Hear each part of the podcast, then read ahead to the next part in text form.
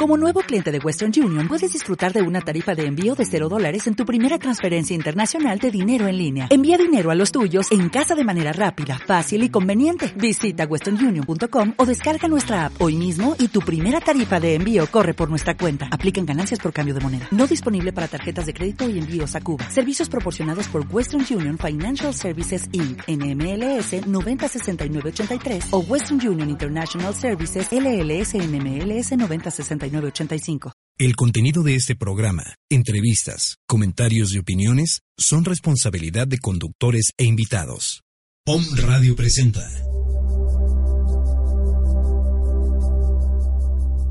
Alquimia Radio.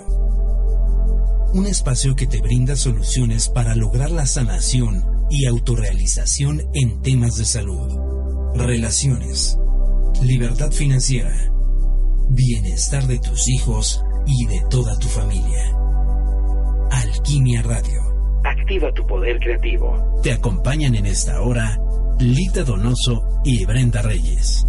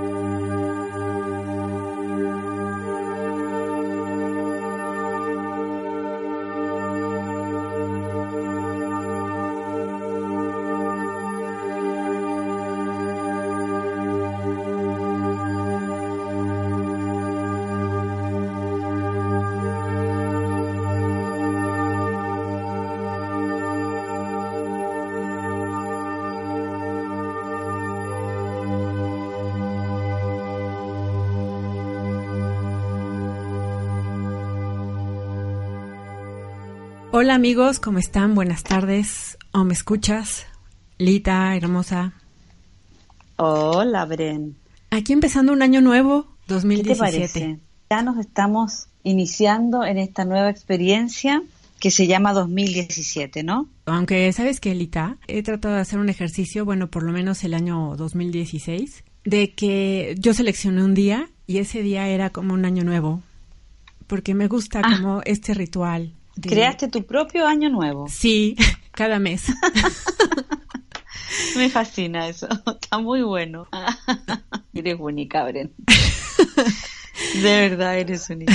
Pues la intención, ¿sabes? Se lo copió un poco a Alicia en el País de las Maravillas. No sé si recuerdes esa fiesta eh, en el... Hay un momento en el cuento en donde hay una fiesta entre los animales y ellos están festejando los no cumpleaños. Los no cumpleaños, sí, eso me acuerdo, claro. Están Entonces, los no cumpleaños. Se la pasan festejando 364 días, ¿no? En un calendario gregoriano. Entonces, vamos a festejar una vez al mes, Año Nuevo, y pues dando gracias y co-creando muchas cosas más. Mira, me encantó tu idea y por favor, cópienla. O sea, cuando quieras, co-crea tu nuevo ciclo. Me encantó. Va a ser nuestra propuesta de hoy. Así es. Y también algo que me gusta mucho, Alita, yo no sé tú cómo lo disfrutabas de niña, esta parte de, bueno, aquí en México sí, en muchas casas llega Santa Claus en diciembre y ahora... El 24, ya. En la, en la noche. y En la madrugada del 25. Ah, exacto. Y el 6 de enero llegan regalos de Reyes Magos. Claro, eso se usa mucho en Argentina y en Chile no. En Chile no es una, mm. una costumbre que yo realmente desearía que sí estuviera.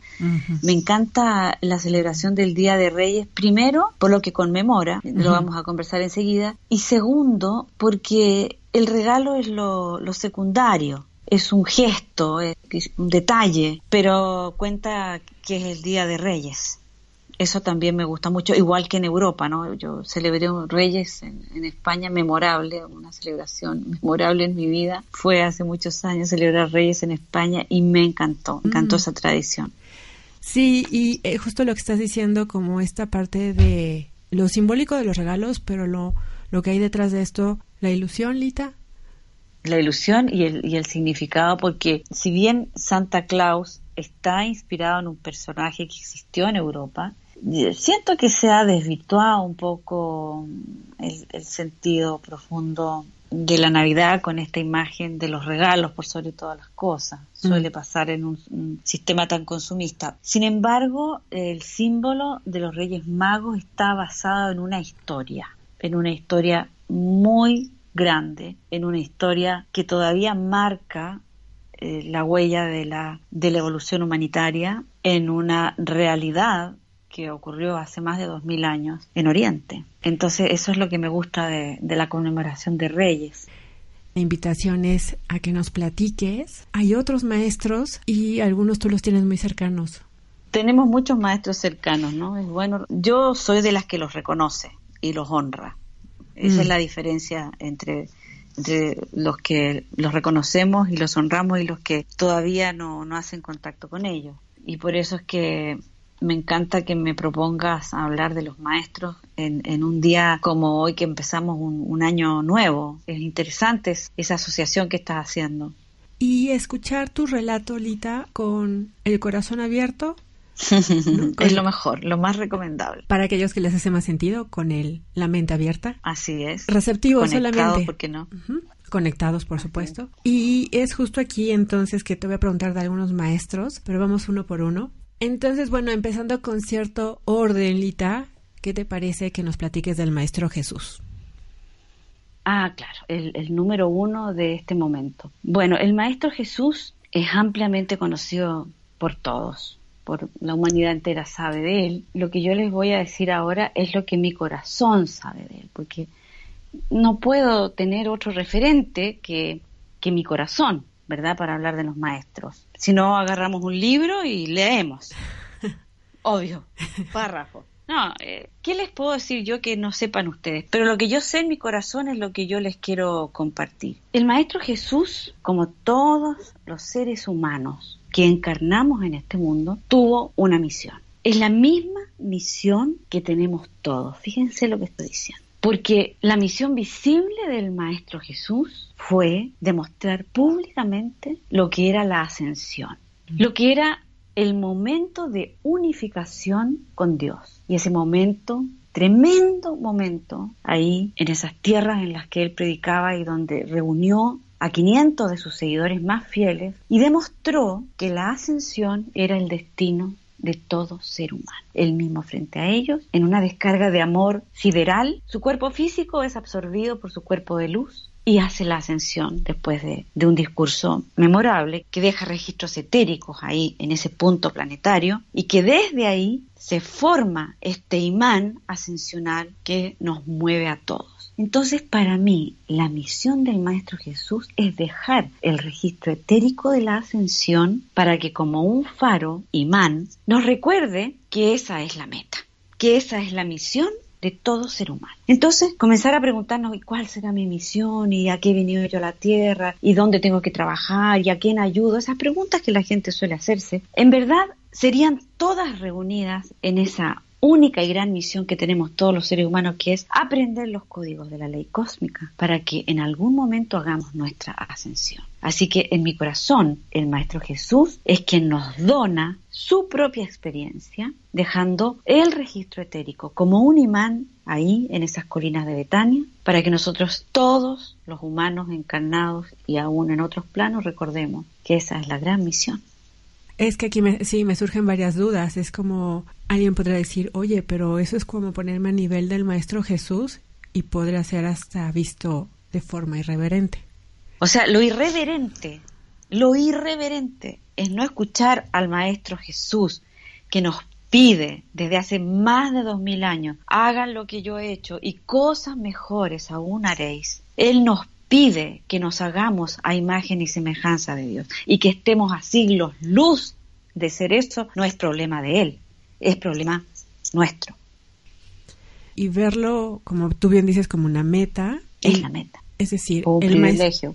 Sí, como un privilegio o algo inalcanzable o fuera de nosotros.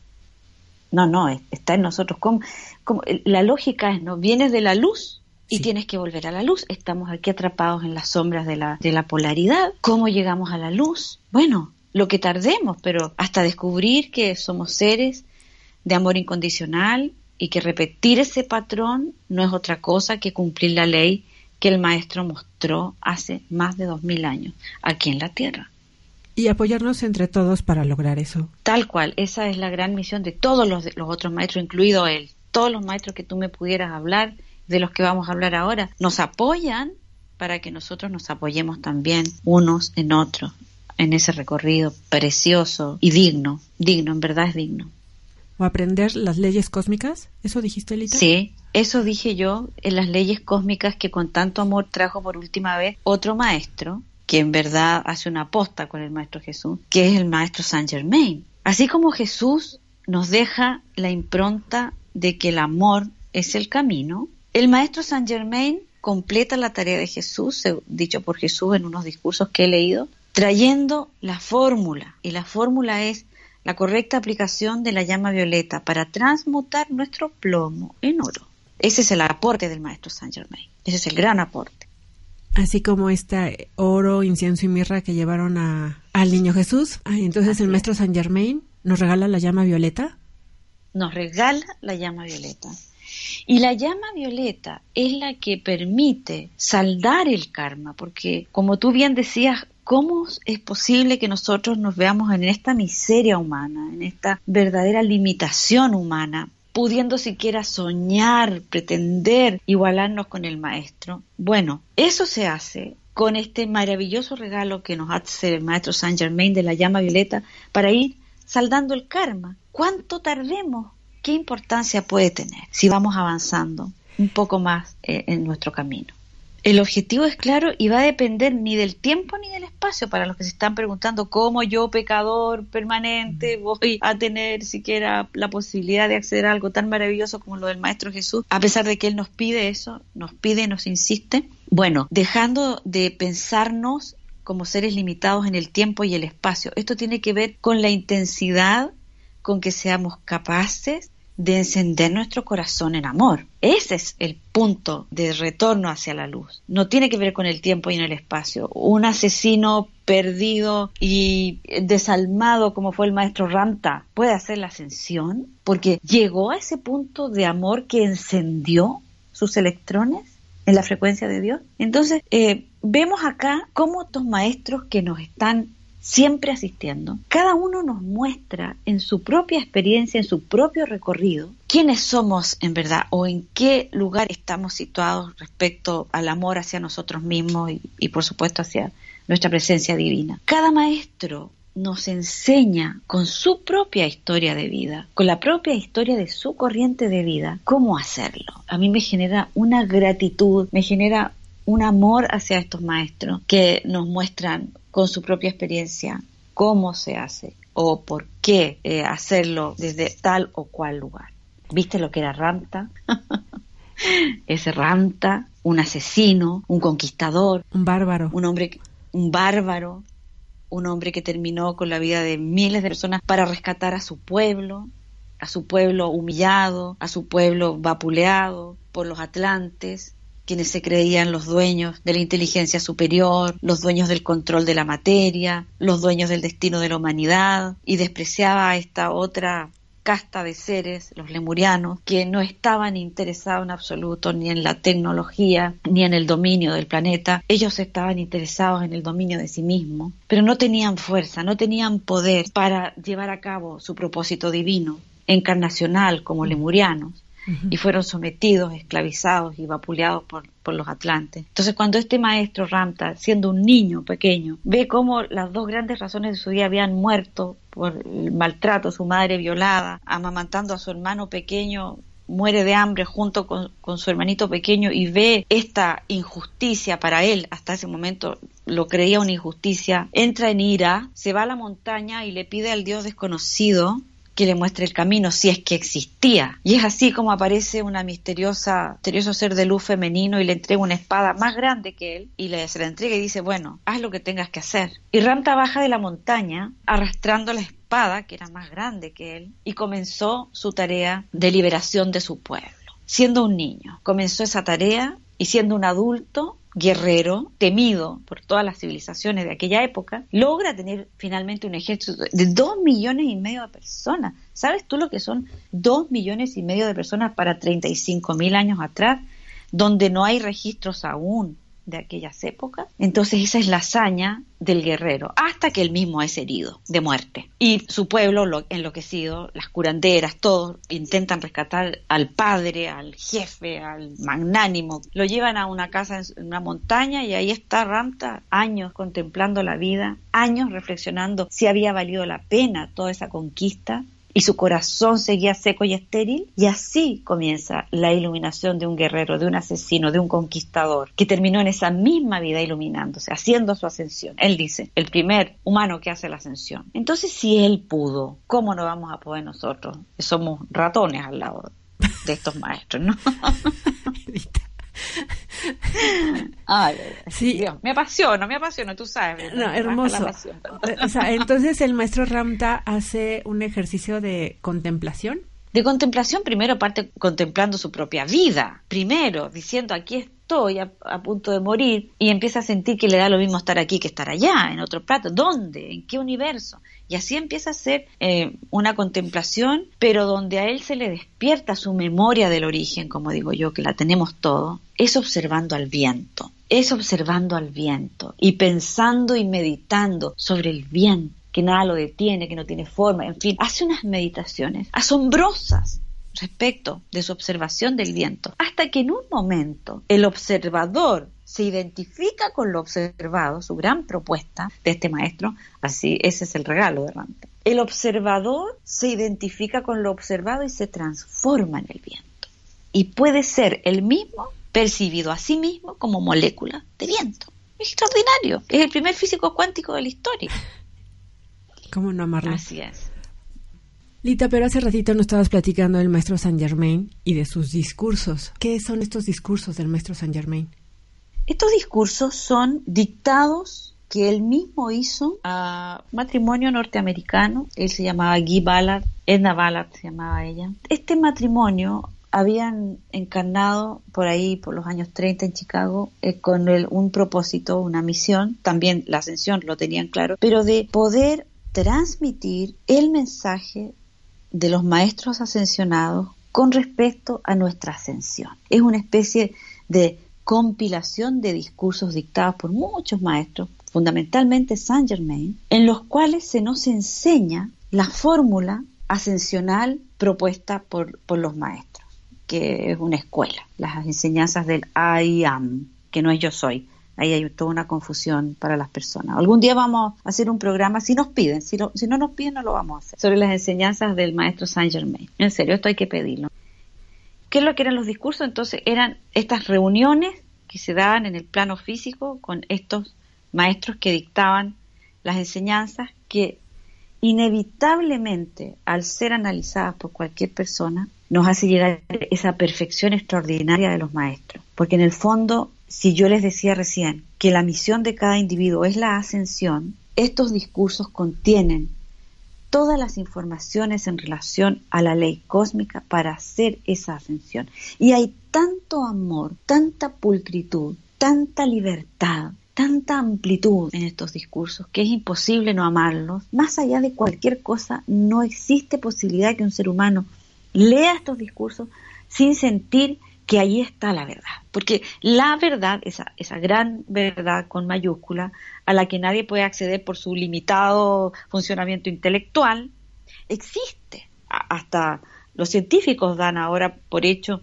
que el cerebro es simplemente una antena que capta formas pensamiento y formas sentimientos de distintos niveles, digamos dimensiones y niveles en relación a esas dimensiones. Entonces, la verdad existe, pasa que nosotros no tenemos acceso a ella por nuestra mente, solo se puede acceder por el regalo de estos seres de otros planos que nos muestran esa verdad. Y cuando tú lees esos discursos, no puedes, ni el más eh, agnóstico puede negar que ahí hay verdad, cuando te enseñan que el amor es, es un principio activo que funciona y te muestran cómo hacer un camino de autorrealización. Es tuyo con tu propia individualidad. Es muy bello. Eh. Ese es el regalo del maestro Saint Germain, que está a disposición de quien quiera escuchar aquello, ¿no? Sí, por eso mencionabas que hay que solicitarlo, ¿no? Porque Hay que solicitar, sí. Si tenemos mil solicitudes, vamos a hacer un programa con eso. ¿Y del maestro Kutsumi, Lita?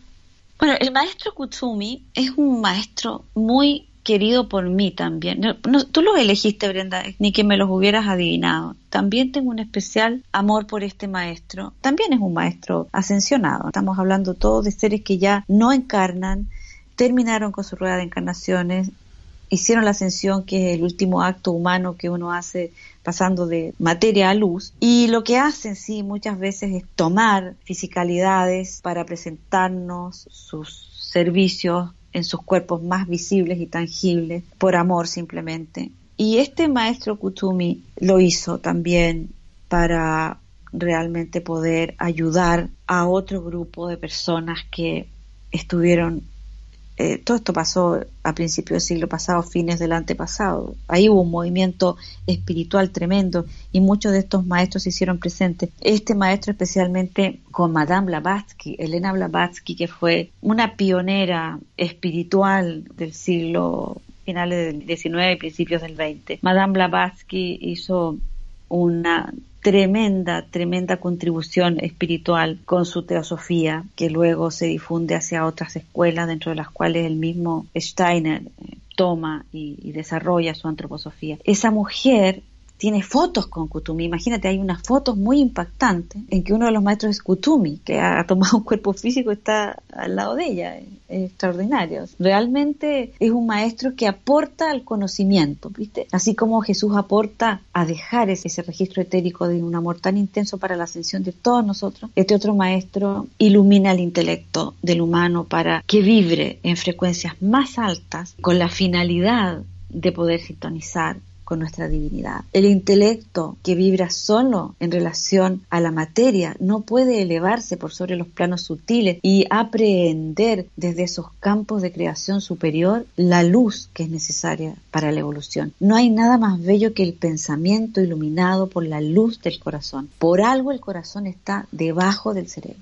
porque es la luz del corazón, del amor que despierta el conocimiento y la maestría que desarrollamos es que se va a iluminar este cerebro. Es bello. El maestro Kutsumi entonces ayudó a, ayudó a que Blavatsky, Elena Blavatsky, pudiera desarrollar su teosofía, línea eh, de conocimiento que iluminó, como te decía, a muchos otros en el camino. Ese fue el aporte. Si no, si no hubiera existido la teosofía y luego la antroposofía impulsada por Steiner, el mundo del conocimiento, el mundo de la, de la educación, de la mm. medicina, de la arquitectura estaría en penumbra. Lo que ocurre es que no es tan conocida esa labor todavía pero ya muchos de nuestros escucha saben de los colegios antroposóficos, de la pedagogía antroposófica, de la medicina antroposófica. Está tomando cada vez más auge. Es nuevo. Esto es del principio del siglo pasado. Esto es nuevo pero va a ser, desde luego, cada vez más solicitado por el ser humano porque la vibración del ser humano ya no soporta cierto tipo de curaciones, porque la evolución del ser humano no soporta esta educación perversa, castrante, que ya no sirve para estos seres de luz que están naciendo.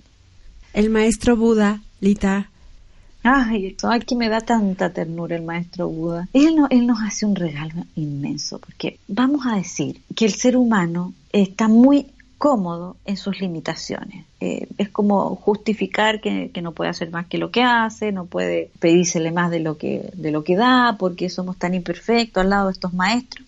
Sin embargo, si nosotros en verdad pudiéramos mirar la vida del maestro y ver qué nos enseña, podríamos ver que ese maestro es el maestro de la renuncia, es el maestro del desapego.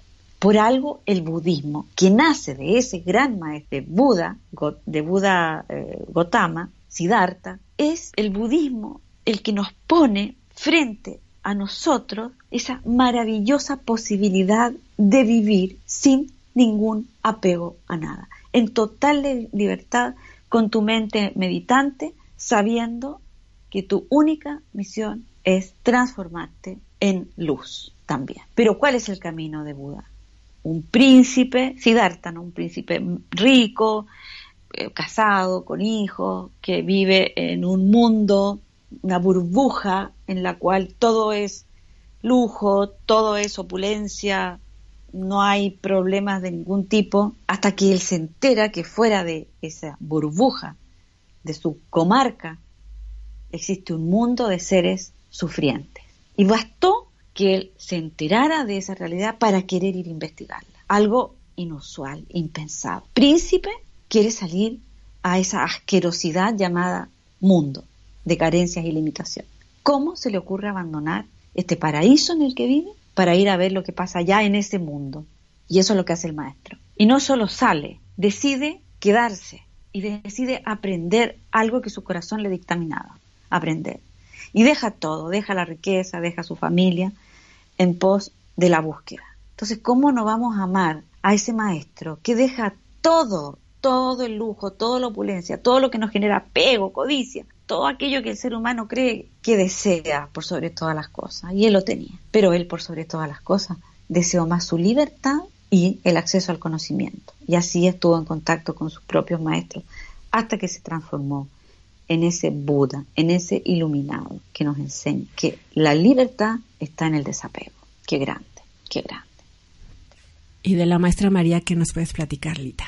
Voy a partir por su madre, voy a partir por Ana. Llegaron a mis manos unos textos que escribió una mujer norteamericana también en un estado de éxtasis se cuenta que el maestro Saint Germain contacta a una mujer norteamericana cuyo nombre ahora es Claire Hudson. Ese es el nombre que tiene seudónimo. Esta mujer, ya adulta, es contactada por el maestro allá en los Teton, esas montañas maravillosas, y le, dice, tú podrías hacer un gran servicio y es escuchar la voz de Ana, la madre de, María, y ofrecer tu corriente de vida para eh, transmitir esos conocimientos que vienen a través de Ana. Y así fue. Ella hace ese trabajo alrededor de los años 80 y hay unos dictados también extraordinarios, conmovedores, de Ana, la gran maestra esenia, que como dato vivió alrededor de 650 años. Esa es la madre de María, esa es la madre de nuestra maestra María, es la maestra de maestra. Ustedes se pueden imaginar lo que fue este ser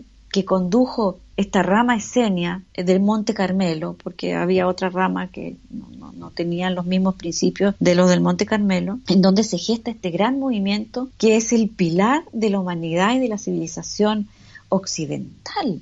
Ahí surge, en ese Monte Carmelo, este pueblo esenio con esta maestra a la cabeza. Una mujer extraordinaria, de un temple, de una brillantez, de una inteligencia y de una nobleza para llevar a cabo esta misión que entre otras cosas fue la madre de Noé, fue la madre de José de Arimatea, obvio fue la madre de generaciones, comprenderán. Y fue la madre de María, precisamente, y la preparó para esta magnífica tarea de encarnar a este maestro que iba a dejar esta huella indeleble de la ascensión para todos los demás. Eran épocas en que en verdad llegar a un punto de avance costaba, no sé, cuarentenas, ayunos, no te digo flagelaciones porque eso no es verdad, pero un entrenamiento colosal para llegar a tener acceso a un poco de conocimiento. Nosotros hemos nacido acá en una era de privilegios que no podemos todavía siquiera sospechar, porque nosotros ahora en la comodidad de nuestros hogares podemos realizar esa tarea en el silencio de nuestros corazones. A ellos les costaba viajar desde Israel hasta Egipto y de vuelta y pasar por India para ir a contactar a, a todos los maestros que necesitaban. Ahora los maestros nos visitan en casa. Así de amplia es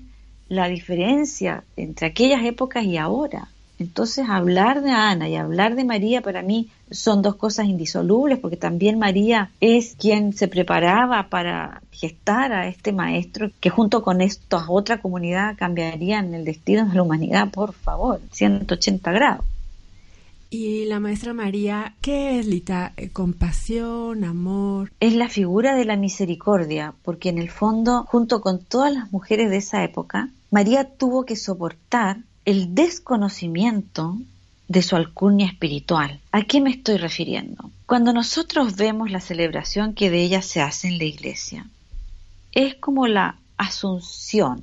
La asunción de María, que sería un concepto que describe una especie de beneficio por haber sido quien era y se la lleva a los planos superiores casi que por la voluntad de, de los ángeles, por decirlo así es que no es así. Ella hizo la ascensión en esa vida. Ella supo, en su maestría infinita, tomar un lugar secundario en esta historia, simplemente porque en su sabiduría profunda sabía que no era el momento en el cual el female Christi, el Cristo femenino, iba a venir a reinar en la tierra. Para ella no fue ningún problema ser presentada en este papel secundario. No era secundario era protagonista tanto como su propio hijo. Fueron tres solamente los que lograron o los que quisieron, algunos no lo lograron, otros se guardaron para más adelante. Fueron tres los que lograron la ascensión en la época de Jesús, el mismo, María y Juan el Bien Amado. Entonces, no reconocer la ascensión de María me parece una necedad, por decir lo mínimo.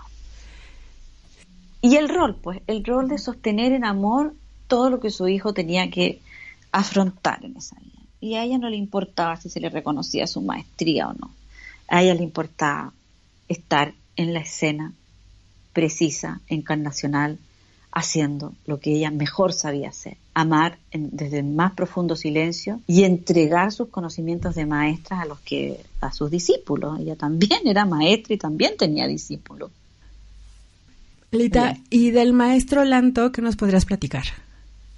Ay, Brendita, Brendita. ¿Qué conexión tenías tú antes de este programa, eh? Por los maestros que me has preguntado. Es que es verdad, a las personas que nos están escuchando, nosotros nunca preparamos los programas. Yo confío plenamente en tu brillantez para entrevistar y, y tú confías en que yo te voy a responder todo lo que me preguntas. Ay, ay, ay, qué bonito. Bueno, Lanto es, es un maestro extraordinario. Mira, en estos discursos de los que tú me, mencionabas al comienzo del programa que dictaron los maestros, también eh, entregan mucha información que está disponible, esta información no es secreta, es pública. Em, nosotros en este planeta tenemos también muchas realidades paralelas que están eh, ocurriendo mientras nosotros vivimos en la vida terrenal y material. Los maestros ascensionados también tienen sus templos etéricos, ¿qué significa etéricos? Que no, no son simplemente visibles y tangibles al ojo humano, están en una dimensión llamada éter y cuando somos invitados y tenemos el privilegio de asistir a esos templos etéricos, entonces los podemos ver. Son templos de luz. Todo lo que vemos en ellos está descrito en estos libros.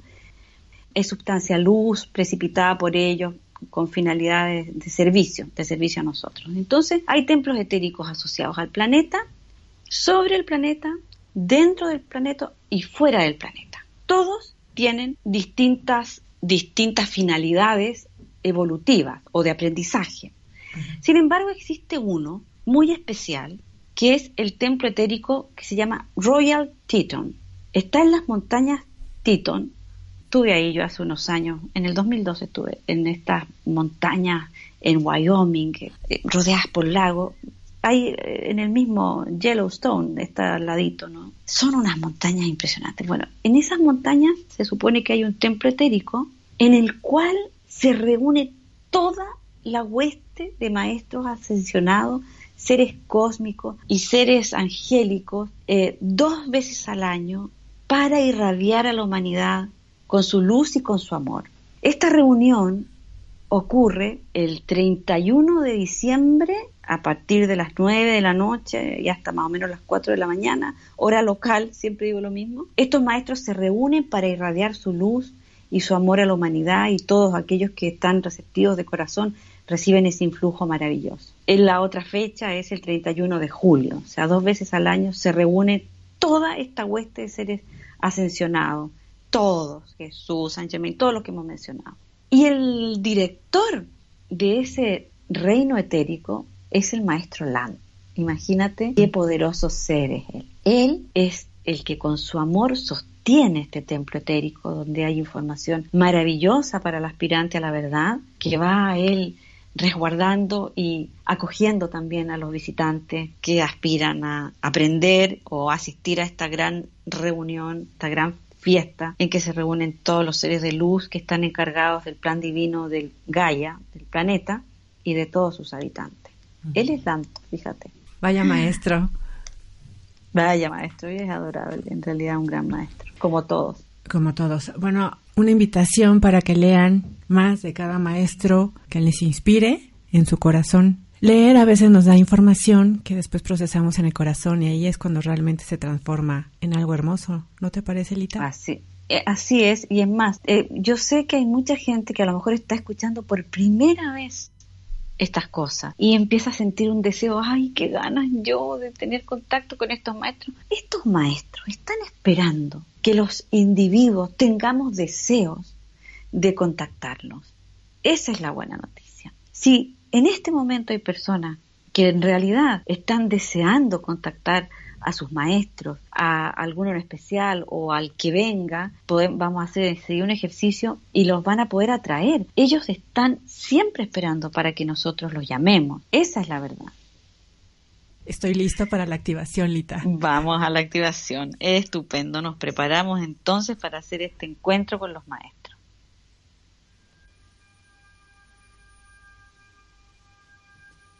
Busca un momento para estar tranquilo, tranquila. No lo hagas en cualquier momento este ejercicio. No lo hagas muy tarde en la noche, no más allá de las 11. Con la intención de invitar a los maestros de luz a acompañarte en este recorrido de lo que hemos llamado la vida terrenal.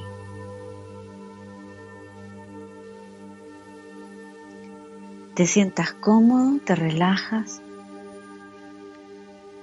sin ansiedad, sin tensión. Esto es, es natural, en verdad, es lo más natural.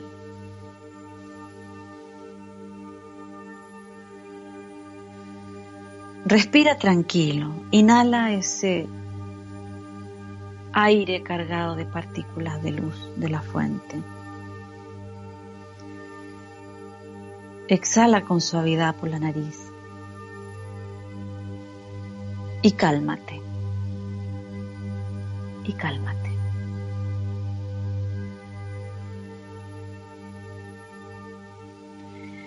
Lleva tu atención a la glándula pineal y enciéndela.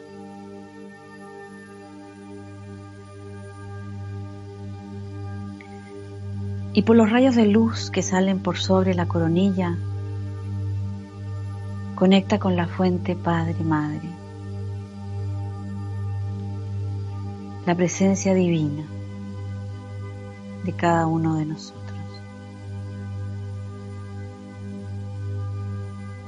Lleva tu atención allí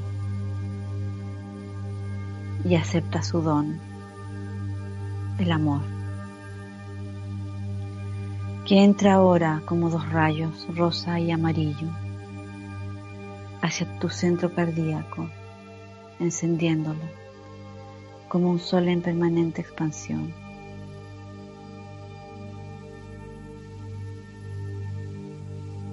Un imán que atrae más y más amor. Lo intencionas inhalando y desde ese centro iluminándote todo tú. Y luego lo exhalas hacia todo y hacia todo.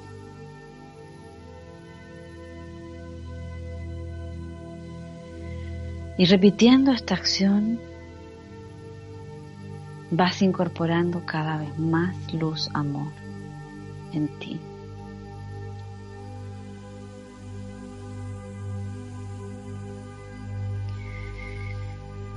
Los rayos arcoíricos ahora están pasando por tus brazos y están siendo proyectados por la yema de los dedos, como largos rayos de luz, de color, que envía hacia todo y hacia todo.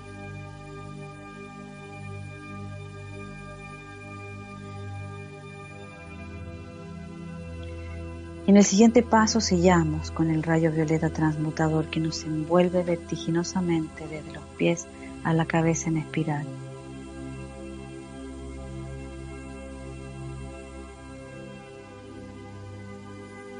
blindándonos y permitiéndonos la unidad co-creativa con la fuente Padre Madre, ahora cuando se enciende tu flor de luz, centro pineal pituitario brillando.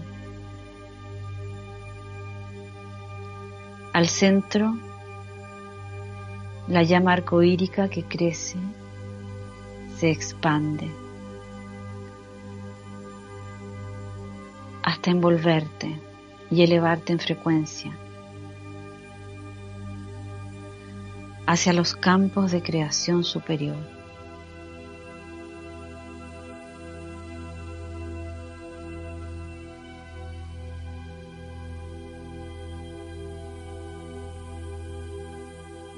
Estamos allí.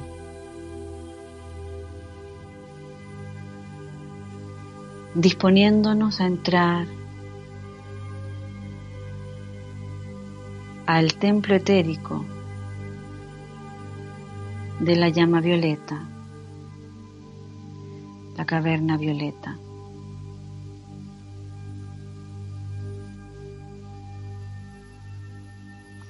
En este lugar siempre están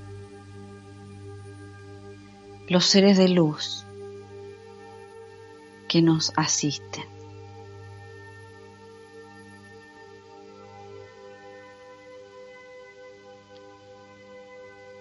Ponte en el centro, prepárate en silencio. Y simplemente deja que estos seres de amor y luz te irradien, te rodeen y te envíen ondas de amor sanación, paz, lo que sea que estés necesitando, simplemente en los próximos instantes recíbelos y recibe también sus dones.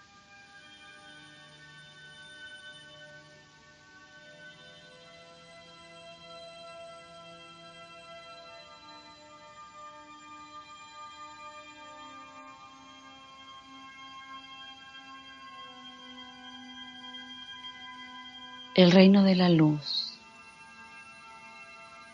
está constituido por huestes de seres,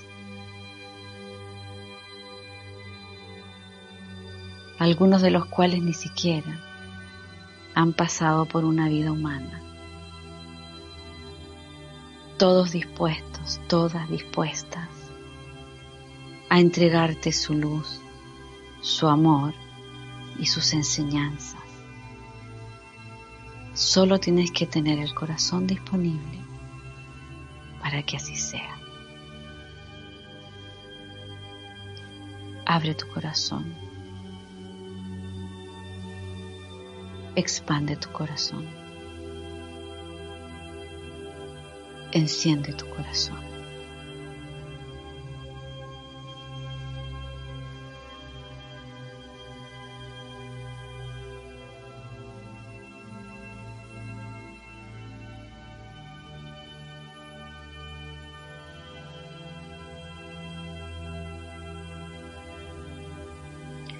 Mientras más regalos recibes, mucho más tienes para dar. Ábrete a todos esos dones de luz, de sabiduría, de amor.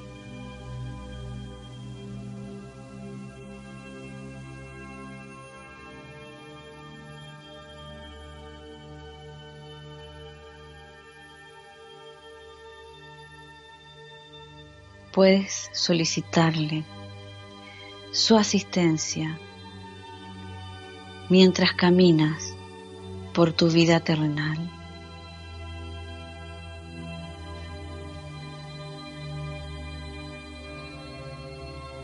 Puedes hablarles que te oirán. Puedes escucharle que te hablarán. Pero por sobre todo, puedes amarles porque ellos siempre te han amado.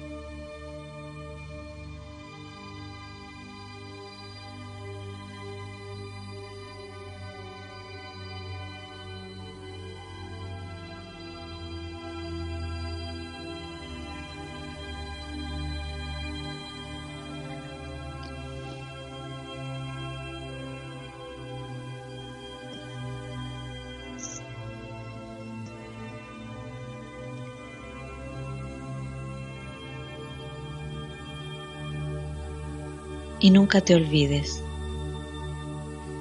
Ellos y nosotros somos uno.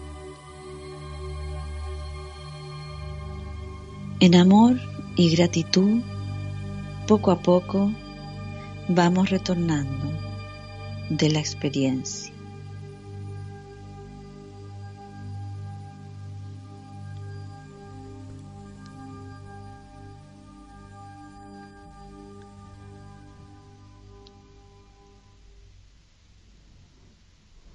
Muchas gracias, Lita. Qué hermosa esto. Oh, sí, qué buen comienzo de año tendremos así. A todos nuestros escuchas alquimistas, feliz 2017. Muy feliz, muy realizado 2017. Decreten su avance, yo decreto el mío. Que los maestros les regalen todo aquello que anhelan sus corazones.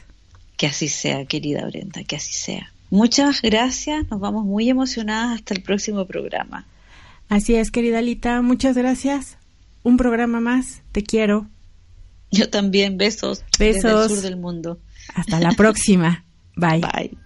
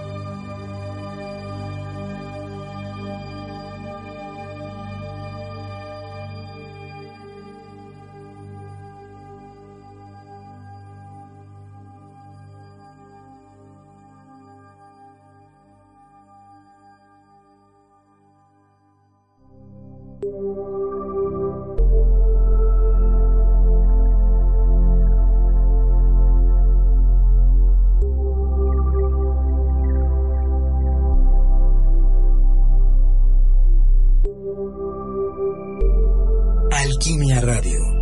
Escúchanos en nuestro siguiente programa y activa tu poder creativo.